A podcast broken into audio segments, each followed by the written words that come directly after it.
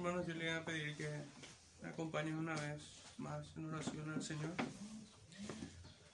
Padre Santo, en esta mañana te volvemos a rogar, Padre, tu especial favor en este tiempo. Te rogamos, Padre, que me ayudes a predicar tu palabra con verdad, Señor.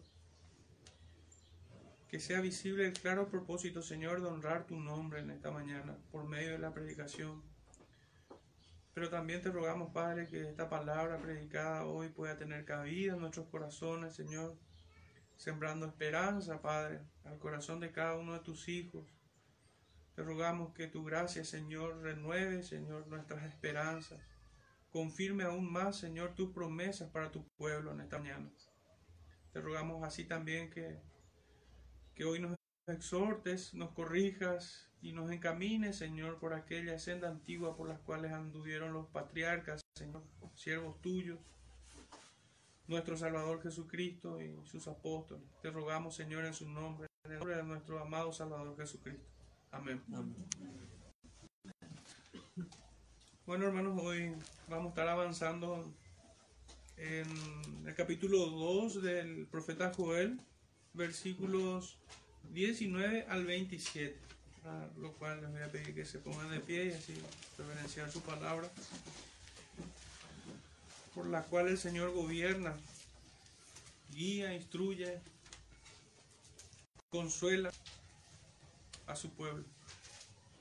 Dice así, Joel capítulo 2, versículos 19 al 27. Responderá Jehová y dirá a su pueblo, He aquí yo os envío pan, mosto y aceite, y seréis saciados de ellos, y nunca más os pondré en oprobio entre las naciones. Y haré alejar de vosotros al del norte, y lo echaré en tierra seca y desierta. Su faz será hacia el mar oriental, y su, fin, y su fin al mar occidental. Y exhalará su hedor, y subirá su pudrición, porque hizo grandes cosas. Tierra, no temas Alégrate y gózate, porque Jehová hará grandes cosas. Animales del campo, no temáis, porque los pastos del desierto reverdecerán. Porque los árboles llevarán su fruto, la higuera y la vid darán sus frutos.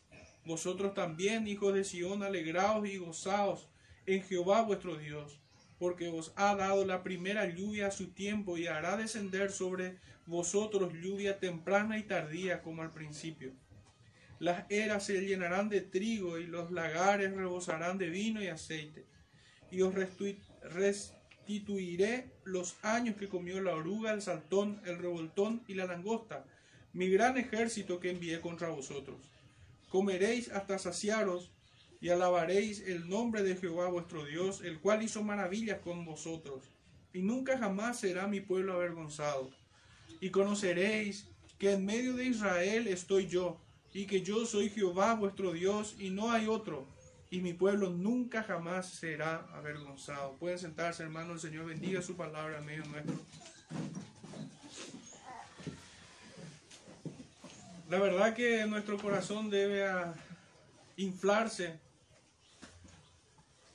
hincharse con, estas, con estas palabras del profeta, que son una promesa para el pueblo de Israel en aquel tiempo, pero hoy sigue siendo vigente estas promesas para, para el pueblo que hoy tiene el Señor sobre la tierra.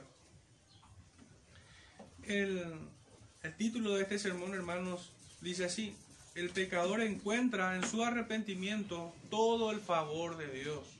Y es un poco nuestro tema en esta mañana. Se trata de esto, pero quisiera primeramente como para contextualizar esto, estos versículos, traer una pequeña ilustración. Y es que probablemente nosotros como padres, ante la falta de nuestros hijos, los disciplinamos.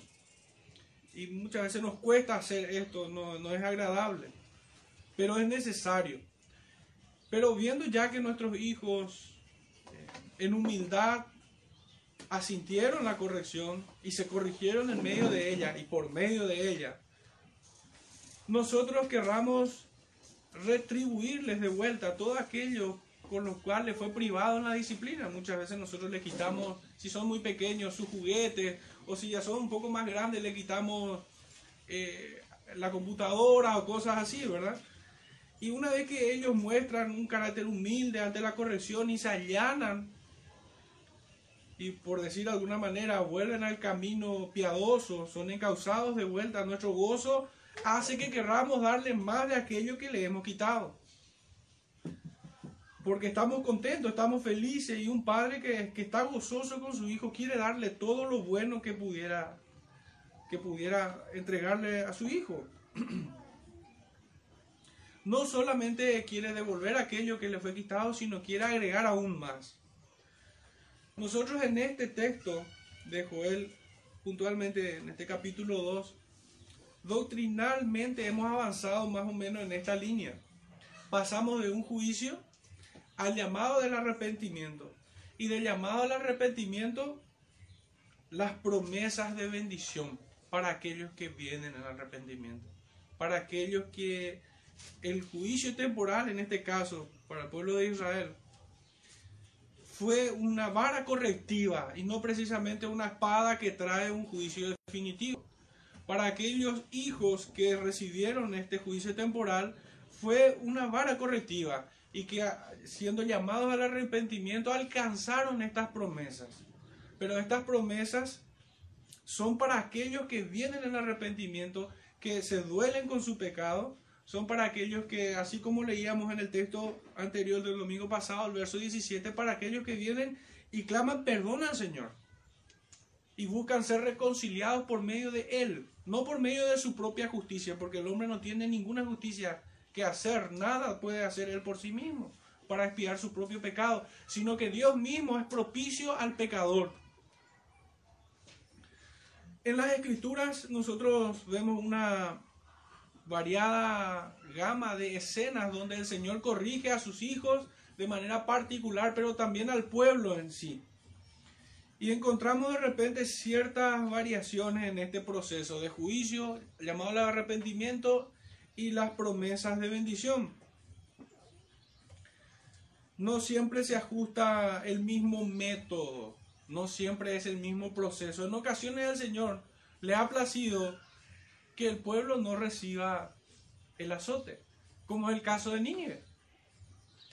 El profeta Jonás fue a predicar a Nínive. Bueno, el que fue previamente corregido fue Jonás, ¿verdad?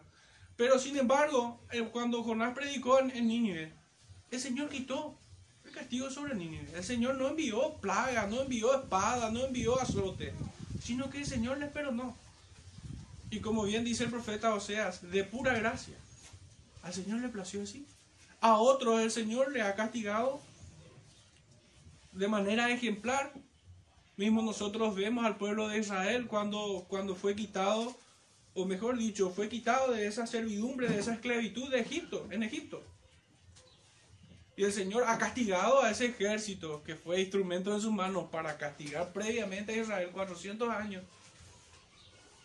El Señor permitió que este pueblo sea castigado y anduvo en el desierto y aquellos quienes no, no se arrepintieron y no cultivaron, no se acercaron, como dice aquí en, nuestro profeta Joel, de todo su corazón, no vinieron al Señor, no se convirtieron con todo el corazón, perecieron en el desierto.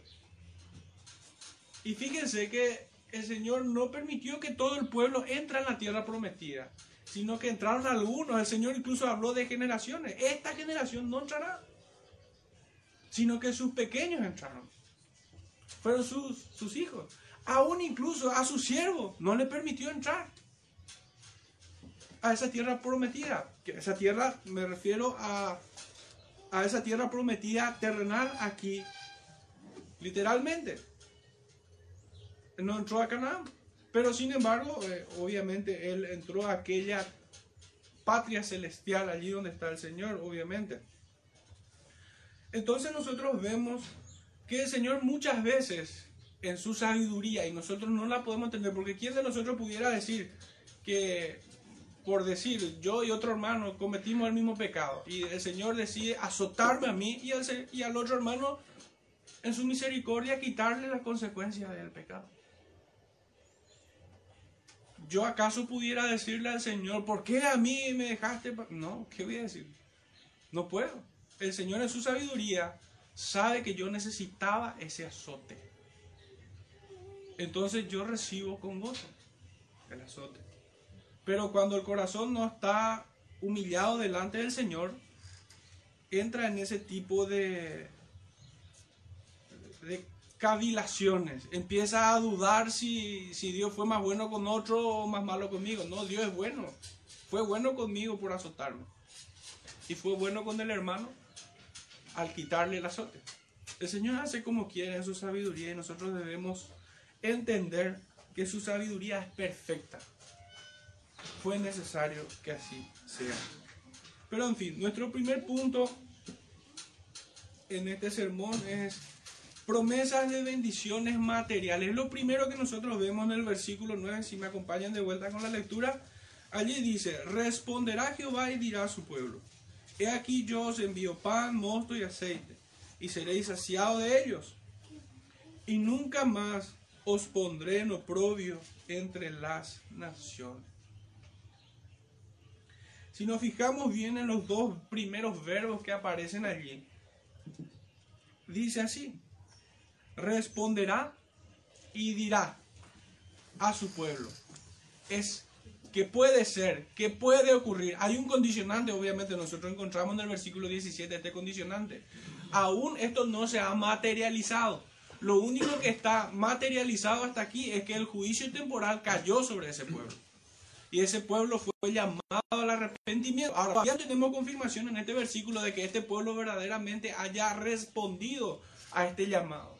Por eso es que es una promesa de bendición. Aún no se ha materializado.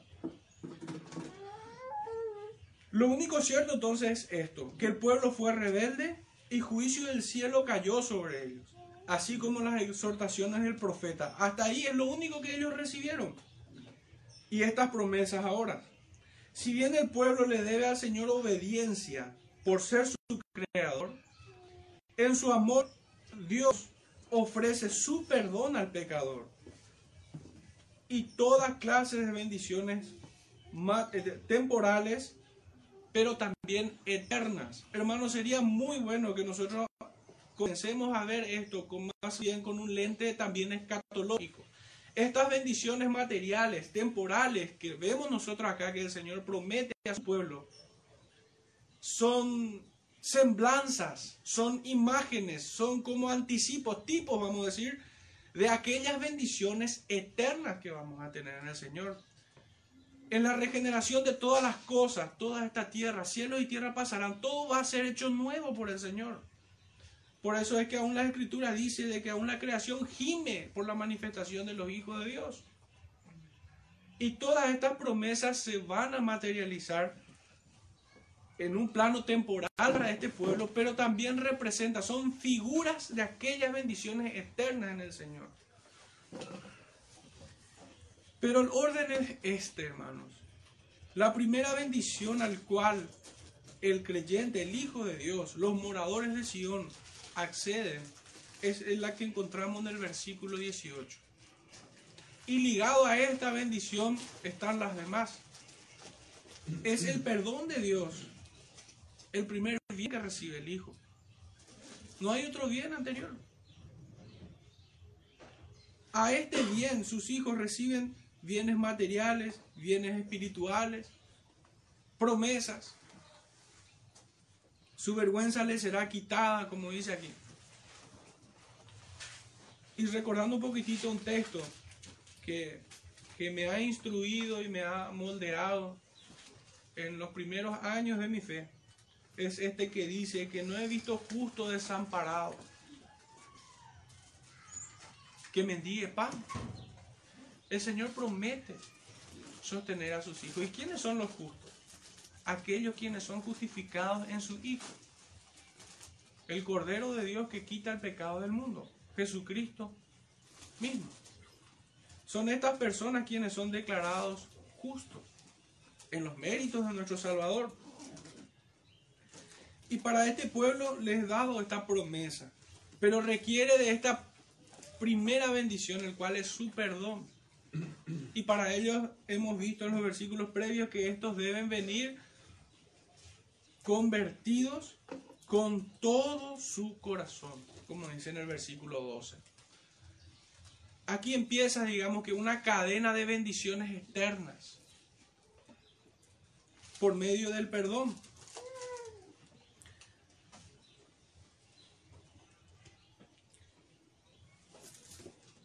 Solo exige el Señor que el pecador se convierta de todo su corazón, que lo amen sinceramente, y siendo así deben venir con el corazón rasgado por haber pecado en contra de su bondadoso Padre.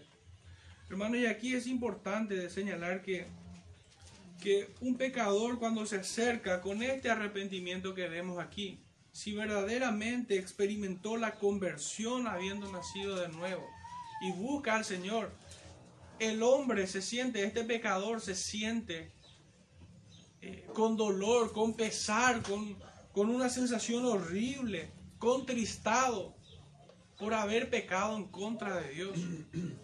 Esta es la tristeza que santifica. Esta es la tristeza que viene de parte de Dios. Esta no es una tristeza que solamente mortifica, no, es una tristeza que primeramente nos, nos, nos trae dolor por el pecado, pero también está unido al consuelo que Dios mismo nos da.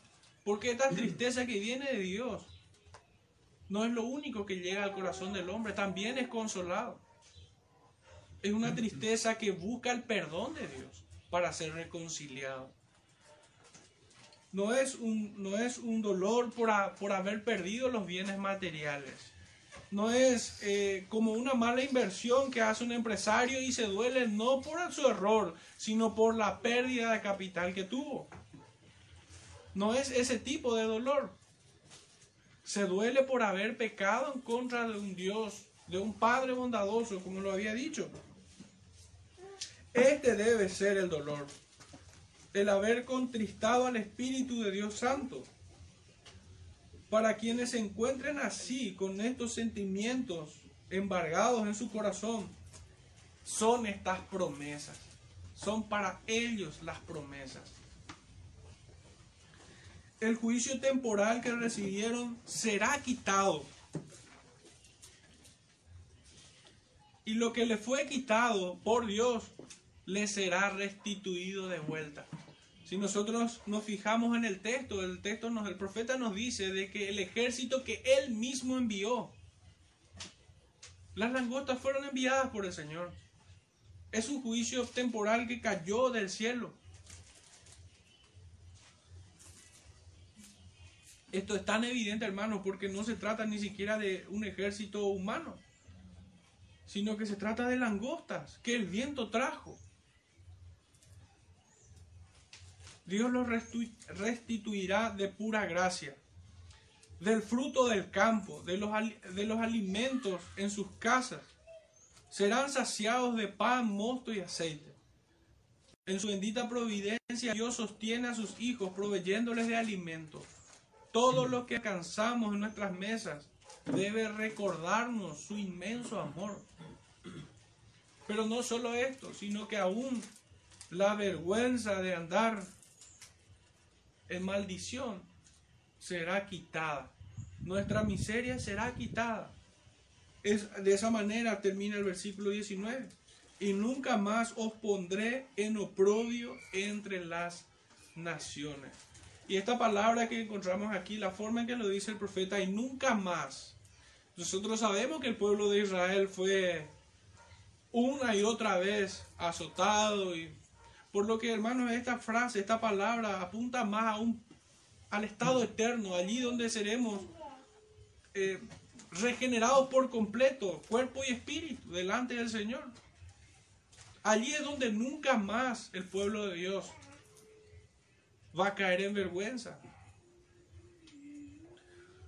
Pero sin embargo, esta es una promesa temporal también para ellos. Pero esta promesa se cumple perfectamente recién en el estado eterno, cuando el Señor venga a juzgar a los vivos y a los muertos y nosotros entremos en su gloria. Los nacidos de nuevo.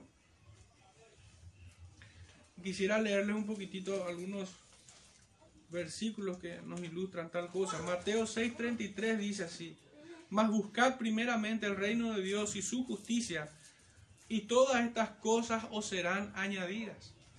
Es la misma profeta, es, la, perdón, es la misma profecía, es la misma promesa que encontramos tanto en los evangelios, en el Nuevo Testamento, como aquí en el profeta Joel. Isaías 58, 9 dice, entonces invocarás y te oirá Jehová, clamarás y dirá él, heme aquí, si quitares de en medio de ti el yugo, el dedo amenazador y el hablar vanidad. Estas son las condiciones que el Señor pone. No como obras que se ganan el favor de Dios, no, sino como evidencia de que realmente nos hemos acercado convertidos de todo corazón. Realmente. Estas son las evidencias, las marcas. Este es el sendero que dibujan aquellos peregrinos que anduvieron en el pasado. Estos que quitan el, yugo, el dedo amenazador y el hablar vanidad. Isaías 65, 24 dice, antes que clamen responderé yo, mientras aún hablaban yo habré oído. Esto es lo que el Señor hizo el pueblo de Israel cuando estaba en cautiverio en Egipto. Oyó el clamor de su pueblo. En Juan 15, 7 dice, si permanecéis en mí y mis palabras permanecen en vosotros, pedid todo lo que queréis y os será hecho. No es el medio, hermanos, para alcanzar la bendición, son las evidencias que, el Señor cumplirá sus promesas en nosotros. Nuestro segundo punto es tocante al versículo 20. Y es que el Señor nos librará del enemigo. En el versículo 20 dice así, y haré alejar de vosotros al del norte y lo echaré en tierra seca y desierta. Su faz será hacia el mar oriental y su fin al mar occidental, y exhalará su hedor y subirá su pudrición porque hizo grandes cosas. El Señor quitará al enemigo del territorio de su pueblo, de su pueblo escogido aquel ejército de langosta será exterminado por el dedo de Dios. Morirán y su hedor, el hedor de su muerte, exaltará la justicia de Dios. Así como Faraón y su ejército serán derrotados, la paz será restituida en medio del pueblo. No será el pueblo quien los vencerá, sino que será el Todopoderoso. El hombre no puede hacer nada por sí mismo no puede hacer nada, necesita del favor de Dios. Y Dios promete esto, no solamente bendiciones materiales, sino también promete que seremos librados, el pueblo será librado de aquella plaga, de aquel enemigo mortal que cayó sobre ellos. Ellos no podían, pero Dios sí puede librarlos. Dios sí lo hizo. El juicio para los enemigos será de muerte y destrucción sobre ellos cae la espada, y el postrer estado de esto será peor. Será peor. Son estos los que se burlan de los hijos de Dios cuando caen, cuando cae sobre ellos el azote. Muchas veces el enemigo se mofa y se jacta de tener sometida a sometido a los hijos de Dios, a la iglesia o al pueblo de Dios. Pero hermanos, el juicio que va a caer sobre los enemigos del Señor será para muerte y destrucción eterna. Sin embargo, para los hijos de Dios es una disciplina que corrige y endereza. El veredicto no será el mismo para el uno y para el otro. Los hijos serán justificados y perdonados en su gracia, pero los enemigos recibirán el justo juicio de Dios, que los declara reos de muerte y de condenación. Quisiera leerle el Salmo 91.3, dice así, Él te librará del lazo del cazador, de la peste destructora. Y segunda de Timoteo 4.18 dice, y el Señor me librará de toda obra mala y me preservará para su reino celestial. A Él sea la gloria por los siglos de los siglos. Amén.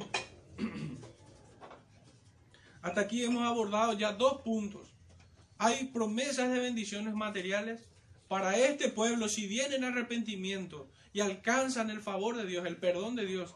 Estos tienen las promesas de, de ser bendecidos con el sustento de cada día, de ser liberados de la opresión del enemigo que cayó sobre ellos. Y nuestro tercer punto tiene que ver con la restauración de la tierra. En los versículos 21 y 22 dice así, tierra no temas, alégrate y gózate, porque Jehová hará grandes cosas. Animales del campo, no temáis, porque los pastos del desierto reverdecerán, porque los árboles llevarán su fruto, la higuera y la vid darán su fruto. Hemos dicho ya en otras ocasiones que la tierra fue maldita por, nuestra, por nuestros pecados, por los pecados del hombre. A la tierra le salieron cardos y espinas por nuestros pecados. La tierra sufrió corrupción por culpa nuestra, por culpa del hombre. Pero el Señor promete que todo esto será regenerado en el estado eterno siempre les recuerdo, hermanos, tener una mirada escatológica sobre estos versículos. Pero temporalmente aquí para este pueblo de Israel será quitada esta plaga que consumió todos los árboles, los campos, que arruinó la cosecha. Y nosotros sabemos que los cauces hídricos se secan cuando no hay vegetación. Aún los animales bramaban porque no tenían agua, no tenían alimento. Gemían los animales de dolor. Y todo esto, al ser quitado el enemigo, la tierra volverá a dar su fruto. De ella saldrá vida de vuelta. Y habrá alimento no solamente para el hombre, sino también para las bestias. De la tierra será quitada esa maldición o mejor dicho, en un sentido temporal, esta disciplina que fue enviado sobre el pueblo. En un sentido temporal y bien literal, esta plaga de langosta dejará de asolar sus territorios. La tierra recibirá las lluvias del cielo y florecerá la hierba y una vez más dará todo el bien que Dios ha puesto en ella para fructificar. Las bestias del campo y el ganado se recrearán en ella dejarán de bramar con angustia por el agua y las praderas, como leemos en los versículos previos. Isaías 41:13 dice así, porque yo Jehová soy tu Dios, quien te sostiene de tu mano derecha y te dice, no temas, yo te ayudo. Y Deuteronomio capítulo 12, verso 7 dice así, comeréis allí delante de Jehová vuestro Dios y os alegraréis vosotros y vuestras familias en toda obra de vuestras manos, en la cual Jehová tu Dios te hubiere bendecido. Y 16.1, te alegrarás delante de Jehová tu Dios, tú, tu hijo, tu hija, tu sierva, tu siervo, el levita, que habitar en tus ciudades, el extranjero, el huérfano, la viuda, que estuvieran en medio de ti, en el lugar que Jehová tu Dios hubiera escogido para poner allí su nombre. Hermanos, la clave de estas bendiciones está en esta última frase, en esta última idea, que Dios habita en medio de ellos. Su nombre está, es exaltado en medio de su pueblo. Así termina el versículo 27 que hemos leído. Y conoceréis que en medio de Israel estoy yo, y que yo soy Jehová vuestro Dios, y no hay otro, y mi pueblo nunca jamás será avergonzado. Hermanos, en un sentido negativo aquí probablemente esté señalando el pecado de este pueblo, que se había ido en pos de otros dioses. Se había ido en pos de otros dioses. Esto es prácticamente un pecado que cíclicamente en el cual ha caído el pueblo de Israel. Nuestro cuarto punto es gozo y alegría. Esta promesa también les da a la iglesia, al pueblo del Señor. Repasando un poquitito, ya entrando hacia el final de nuestro, de nuestro tema. El Señor nos entrega promesas de bendiciones materiales a su pueblo Israel. También promete librarle, librar a su pueblo del enemigo, de aquel que invadió su, su tierra también promete la restauración de todo lo que está a su alrededor. Aún las bestias se van a recrear en las bendiciones que el Señor pone sobre la tierra. Pero también el pueblo se va a gozar y se va a alegrar en su Creador, porque el Señor bendice las obras de sus manos. Dice así desde el versículo 23 al 26, Vosotros también, hijos de Sión, alegraos y gozaos en Jehová vuestro Dios. Hermanos, es demasiado importante entender cuál es el origen de esta alegría y de este gozo. Porque hoy la alegría, la felicidad y ese tipo de palabras está muy desvirtuado. Está muy desvirtuado. Nosotros se empiezan a redefinir las cosas para el pensamiento cristiano. Aquí la alegría y el gozo están ligados a nuestro Dios. Es lo que verdaderamente debe traer refrigerio a nuestras vidas. Estar en los caminos del Señor. Si uno no se deleita, hermanos, en la presencia del Señor, sino que se deleita más en las cosas del mundo, es una mala señal. Vuelvo a leer el texto, no es algo que yo estoy inventando.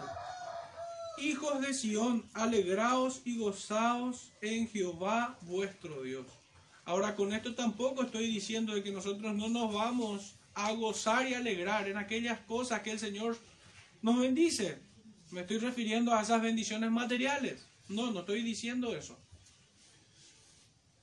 Pero sin embargo, aquellas, aquellos bienes que el Señor permite que alcancemos nosotros honestamente, siempre hemos de reconocer esta, este origen y que es nuestro Dios. Proviene de Él.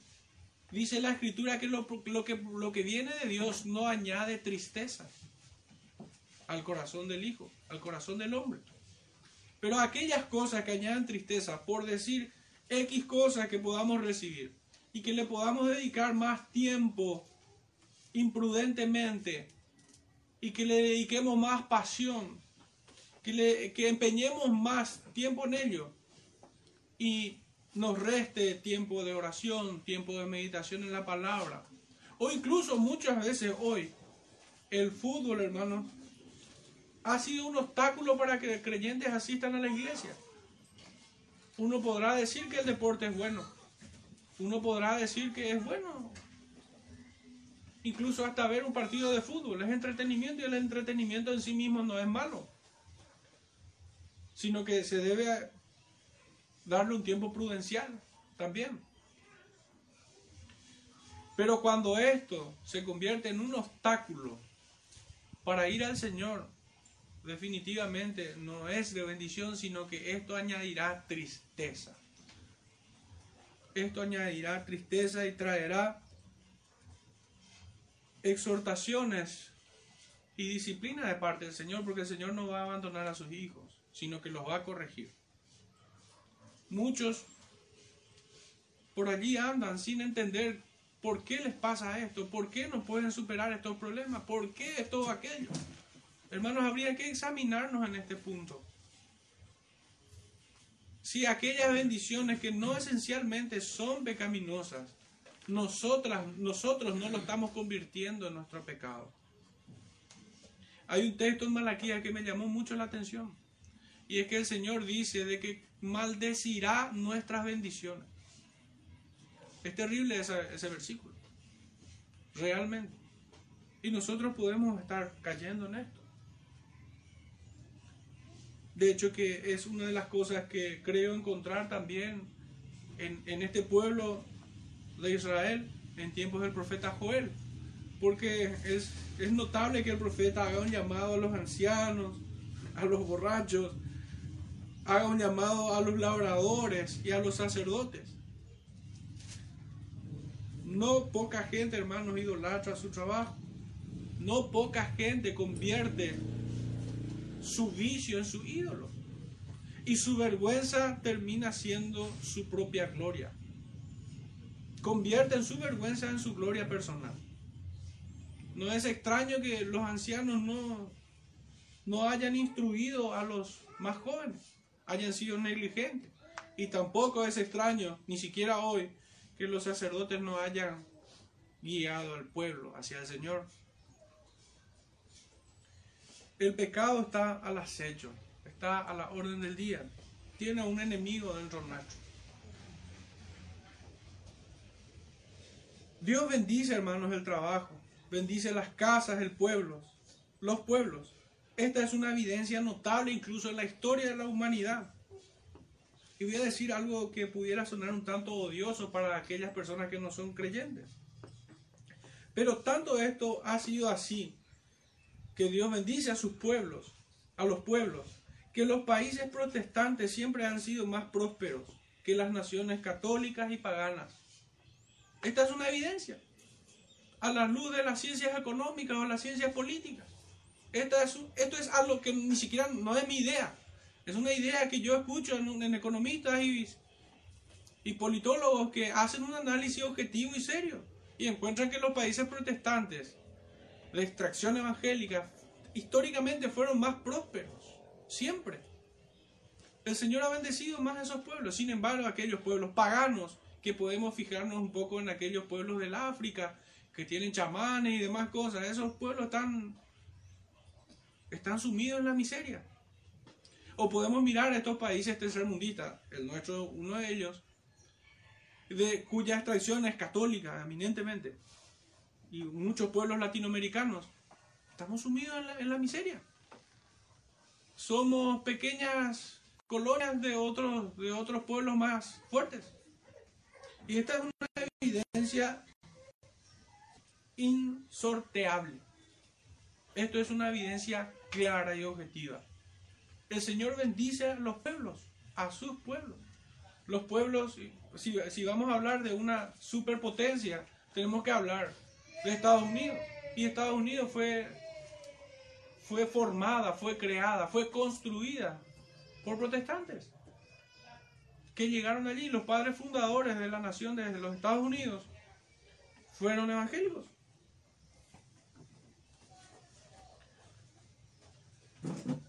En cambio, aquellas naciones paganas están sumidas en la miseria. Una muestra de ello es Haití, para no ir a otro continente. Haití, que es un pueblo bien pagano, idolátrico, que le rinde culto a Satanás. De hecho, que esa idolatría del África vino y recaló bastante fuerte allí. Así como en Cuba. Y díganme si en Cuba nos están muriendo de hambre. Notablemente. Y todo sistema político que, que, haga, que saque de un lado al Señor, al Creador, no puede traer nada bueno. Los países que hoy son de corte comunista están todos en la miseria. Imagínense Argentina que tenemos acá al lado un país hermoso, un país que fue potencia, pero sin embargo hoy está sumido en la pobreza. Increíble. El Señor bendice a sus pueblos, a los pueblos que le honran. Y aquí hay un principio bíblico y es que Dios honra a los que le honran. Dios bendice a aquellos, a aquellos pueblos que no le hacen a un lado al Señor, al Creador. El bien y la abundancia no faltan sobre aquellos que invocan el nombre de Dios. Él lo hace todo por amor de su nombre. Es, este es el Evangelio. Pero por favor, acá quiero hacer una salvedad porque también vivimos un tiempo que pudiera confundirnos un poco. No piensen que en, nuestro país, que nuestro país será bendecido porque el profano que tenemos como presidente de turno lea impúdicamente un versículo del profeta Isaías. No funciona así la cosa. Eso más bien pudiera provocar más la ira de Dios. Que alguien tome su nombre en vano. Y más todavía estando en silla de autoridad. Este más bien pertenece al sindicato de Iscariote. Últimamente tenemos la desgracia de ser gobernados, hermanos, por hombres despreciables. Y un pequeño recuento nomás para entender nuestra realidad, la miseria en la que vive nuestro país también. No es precisamente algo que esté desconectado de Dios, no. Estos gobernantes, hermanos, son un juicio para un pueblo que hace a un lado al Señor. Basta con darnos cuenta de que más del 90% de los paraguayos, de los 7 millones que vivimos aquí, son todos católicos. Y habíamos dicho que es una evidencia inexpugnable que los países católicos son los países que están en la miseria. Porque no honran el nombre del Señor. Pero haciendo un pequeño recuento, había uno de nuestros presidentes, y seguramente van a, va a traer su imagen a, sus mentes. Había uno que decían que asistía a una iglesia evangélica, al punto que a su esposa le llamaban ña Biblia. Luego tuvimos a otro que era un sacerdote promiscuo, que hizo votos de castidad, pero sin embargo fue padre de más de una decena de criaturas. Luego vino otro cuyo prontuario no es mejor que la de Pablo Escobar. Y ahora tenemos a un hijo privilegiado por la dictadura que sufrió este país. Y claro, tiene los mismos métodos utilizados por esta gavilla de delincuentes, donde su padre era uno de los cuatro generales que tenía a su cargo el dictador. El terrible dictador y criminal, verdugo de nuestro pueblo. Pero hermano, lo que más me disgusta, y es por la causa por la cual hago mención de estos cuatro delincuentes que tenemos, uno vigente, eh, lo que me indigna verdaderamente es que el pueblo evangélico, en teoría, los convierte en sus héroes. Es esto, es lo que, esto es lo que me indigna. Que el pueblo hoy está incapacitado de discernir entre lo santo y lo profano, entre lo que es bueno y lo que es malo. Convierten en héroes a un ministro de salud que detesta las iglesias. El tipo no tiene problemas para habilitar supermercados, farmacia y toda clase de empresas, pero dice él que las iglesias son el foco de la propagación del virus. Este pueblo evangélico incluso, esto es lo que me indigna realmente, convierte, llama a uno tío Euclides, a este ministro del Interior, un tipo que tiene la boca más sucia que una letrina. Y yo no entiendo eso. Y realmente eso es lo que me enfada. Y otra vez, le ponen loas y loas en las redes sociales a este presidente por leer un versículo. Cuando lo único que ha hecho que se libera a verdaderos delincuentes estén sueltos hoy. Mismo, mismo dentro de su gabinete. ¿Cómo puede ser que delincuentes, pero consumados, ni siquiera esos delincuentes ya no se defienden porque ya saben que no tienen forma de defenderse? Esos delincuentes están libres. Pero sin embargo, gentes libres son encarceladas. Gente que tienen derecho a la libertad en este país. Son las personas quienes están imputadas hoy. ¿Y cómo puede ser que, el pueblo evangélico le tire loas, le dedique editoriales a un sinvergüenza como el que tenemos allí? Esto es realmente lo que a mí me indigna verdaderamente. No es la presencia de los malos, siempre le vamos a tener. Y de alguna manera por traer un pensamiento que es bastante lúcido, que fue dicho por una persona un poco célebre me voy a reservar el nombre, pero su pensamiento sí lo voy a traer. Este decía que no temo la maldad de los hombres malos, pero sí la indiferencia de los hombres buenos.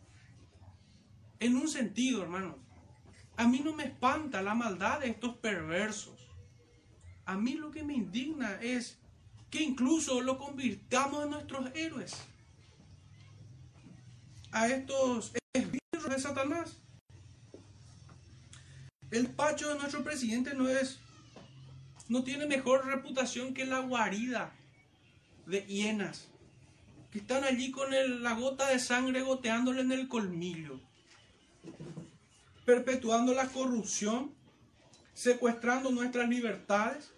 Y es increíble que el pueblo evangélico, como, como si fuera un enajenado mental, aplaudan y lo, lo vitoreen que le llamen incluso héroes algunos, capitán, que tío, lo han hecho familia incluso. Hermanos, Dios nos bendice por medio de estos gobernantes. Que nuestro presidente haya leído un versículo probablemente cause más la ira del Señor por la indiferencia de su pueblo.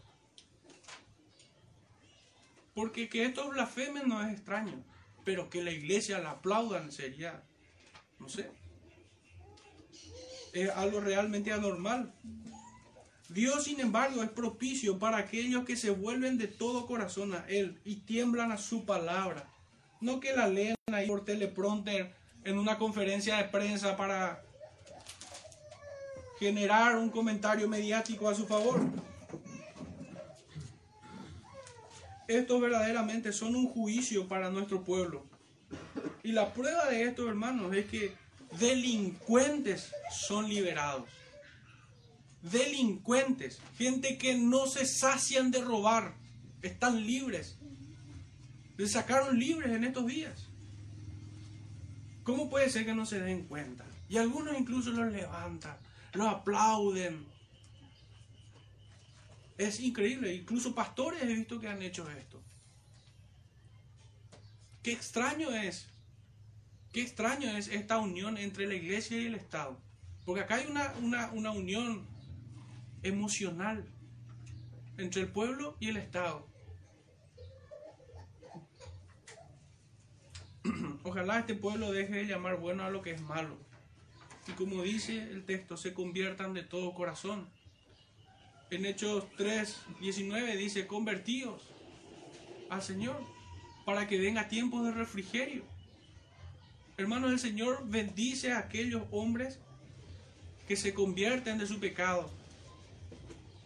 No a estos sátrapas que están en el gobierno leyendo impúdicamente un texto de Isaías. El Señor llama a su pueblo hoy a confiar en el Señor y no en estos baulaques. Sofonías 3:14 dice, canta, oh hija de Sión, da voces de júbilo, oh Israel, gózate y regocíjate de todo corazón, hija de Jerusalén. Zacarías 9:9 dice, el futuro rey de Sión, alégrate mucho, hija de Sión, da voces de júbilo, hija de Jerusalén. He aquí tu rey vendrá a ti, justo y salvador, humilde y cabalgando sobre un asno, sobre un pollino, hijo de asna. ¿Quién es él, hermanos? Cristo es el Señor. Los profetas hablaron de él. Estas promesas de bendiciones del profeta Joel están ligadas a Cristo, hermanos. Separado de él no hay bendición. En Filipenses 4:4 encontramos regocijaos en el Señor siempre. Otra vez regocijaos. Él es nuestro gozo. Él es la fuente de todas las promesas y bendiciones que nosotros podamos recibir. Aunque falte todo, si le tenemos a Él, estamos saciados, estamos contentos, estamos gozosos. En 1 Samuel 12:24 dice así, solamente temed a Jehová y servidle de verdad con todo vuestro corazón pues considerad cuán grandes cosas ha hecho por vosotros. Entonces nuestra boca se llenará de risa y nuestra lengua de alabanza. Entonces dirán entre las naciones grandes cosas ha hecho Jehová con estos. No depende nuestra salud, hermanos, no depende nuestro bienestar de estos baulaques que están en el gobierno. No depende de ellos ellos no son, ellos ni siquiera se pueden salvar a sí mismos.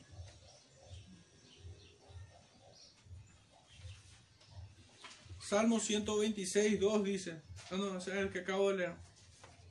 Nuestro último punto, hermanos, y ya acercándome hacia el final, antes quisiera hacer un pequeño comentario.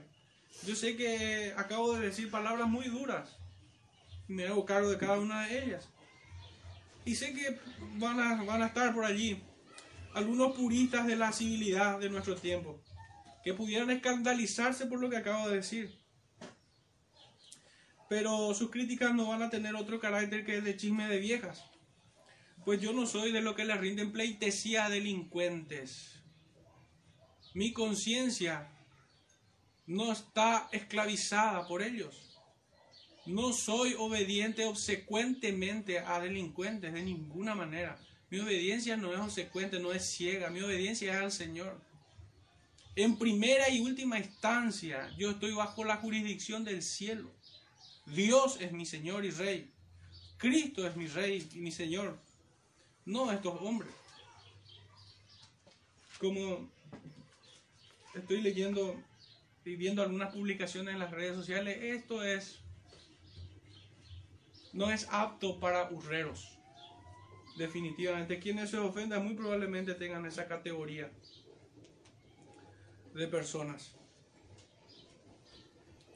Nuestro último punto aquí tiene que ver con la mayor bendición, hermanos, que tiene el, Hijo de Dios.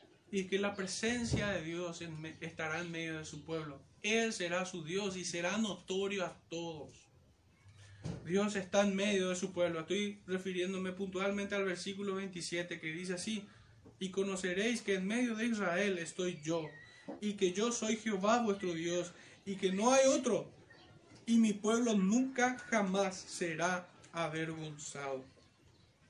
Definitivamente este lenguaje es un lenguaje escatológico, es un lenguaje que nos levanta la mirada hacia el estado eterno.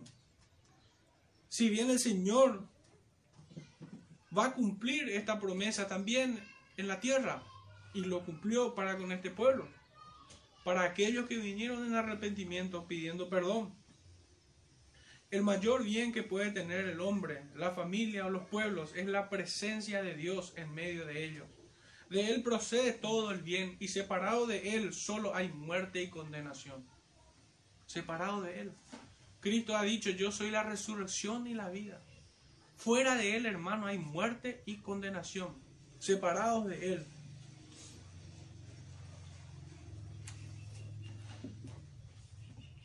Ya entrando en una reflexión final, hermanos. Es por Cristo que nosotros no seremos más avergonzados. Es por Él. Quisiera hacer lectura de unos últimos versículos nada más.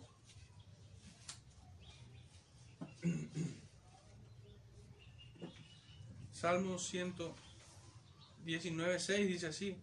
Entonces no sería yo avergonzado cuando atendiese a todos tus mandamientos. Romanos 9:33 dice, como está escrito, he aquí pongo en Sion piedra de tropiezo y roca de caída, y el que creyere en él no será avergonzado. Filipenses 1:20 dice, conforme a mi anhelo y esperanza de que en nada seré avergonzado, antes bien con toda confianza, como siempre, ahora también será magnificado Cristo en mi cuerpo, o por vida o por muerte. Primera de Juan 2.28. Y ahora, hijitos, permaneced en él, para que cuando se manifieste tengamos confianza, para que en su venida no nos alejemos de él avergonzados. Hermanos, estas promesas que encontramos en el profeta Joel siguen vigentes para su pueblo. El Señor nunca se ha retractado de sus promesas. Si Él dijo, así lo hará. Y es para todos aquellos que se acercan, así como el profeta llama, convertidos de todo su corazón, guardando sus mandamientos. Esta es la enseñanza del Salvador. Si me amáis, guardad mis mandamientos. No como medio para alcanzar la bendición, sino como evidencia de que hemos alcanzado la promesa. Mateo 21, 42 dice, la piedra que desecharon los edificadores ha venido a ser cabeza de ángulo. El Señor ha hecho esto y es cosa maravillosa a nuestros ojos. No hay mayor maravilla en la vida de un hombre que Cristo en su corazón, habiendo nacido de nuevo, el Espíritu de Dios en nosotros. Génesis 28, 15 dice así, He aquí yo estoy contigo y te guardaré por doquiera que fueres, y volveré a traerte a esta tierra, porque no te dejaré hasta que haya hecho lo que te he dicho. El Señor cumplirá su promesa. Y habitaré entre los hijos de Israel y seré su Dios. Éxodo 29, 45. Y él dijo, mi presencia irá contigo y te daré descanso. Estas son las promesas del Señor para su pueblo, para sus hijos. Porque donde están dos o tres congregados en mi nombre, aunque Masoleni y Euclides no quieran, marito, allí estoy yo en medio de ellos. El Señor promete bendecirnos con su presencia cuando nos reunimos a glorificar su santo nombre. Y por último, hermanos, este texto tan, tan conocido en Mateo 28, 20, donde la iglesia ha entendido que tiene la gran comisión de predicar el Evangelio. Pero aquí hay una, un punto muy pertinente para nuestro tema. Y es que el Señor dice, y he aquí yo estoy con vosotros todos los días. La promesa de la presencia del Señor hasta el fin del mundo, dice, para sus hijos. El Señor es nuestro amparo y nuestra fortaleza. Él es nuestro castillo fuerte. Él es el que intercede y pelea por nosotros la batalla, hermanos. Él es el que quitará al enemigo de nuestros territorios, sostendrá nuestras vidas con aquello que hemos de necesitar. Hasta el día en que Él nos premie de manera suprema y nos lleve a su presencia, atravesando este río de muerte. Hermanos, cada domingo nosotros hemos de glorificar al Señor. Le guste a quien le guste y no le guste a quien no le guste. Nosotros hemos de cumplir esto, porque lo anhelamos, porque nos deleitamos en el Señor, porque somos asidos a estas promesas y hemos entendido que separado de Él solamente encontraremos muerte y destrucción. No podemos dejar de adorar al bendito de Jehová, porque a un incircunciso se le antoje. Oremos, hermanos, dándole gracias al Señor por esto. Padre Santo, te damos gracias una vez más por exhortarnos, Señor, pero también por consolarnos y alentarnos, Padre, a seguir este camino. Gracias te damos, Padre, porque no nos has desamparado nuestra miseria, sino que nos has hecho ver las consecuencias de nuestros pecados. Y gracias a esto, Padre, hemos recurrido presurosos a Cristo. Te damos gracias, Padre, por, porque hemos sido aceptados en Él. Gracias, Señor, por su obra. Te damos gracias también por la obra de tu Santo Espíritu, Padre. Te rogamos que en este tiempo tu iglesia sea confirmada, Padre, delante tuyo. Te rogamos que ella se sostenga en este tiempo. Que aquellos que están confundidos sean traídos, Señor, a lucidez que aquellos que están apartados, Padre, sean reconciliados una vez más para contigo. Y aún oramos, Señor, por aquellos que han de venir a ti en este tiempo, para que hasta el último hombre que tú has escogido, Señor, venga a salvación. Te rogamos por todos ellos también, Padre, en el nombre de nuestro Salvador Jesucristo. Amén. Amén.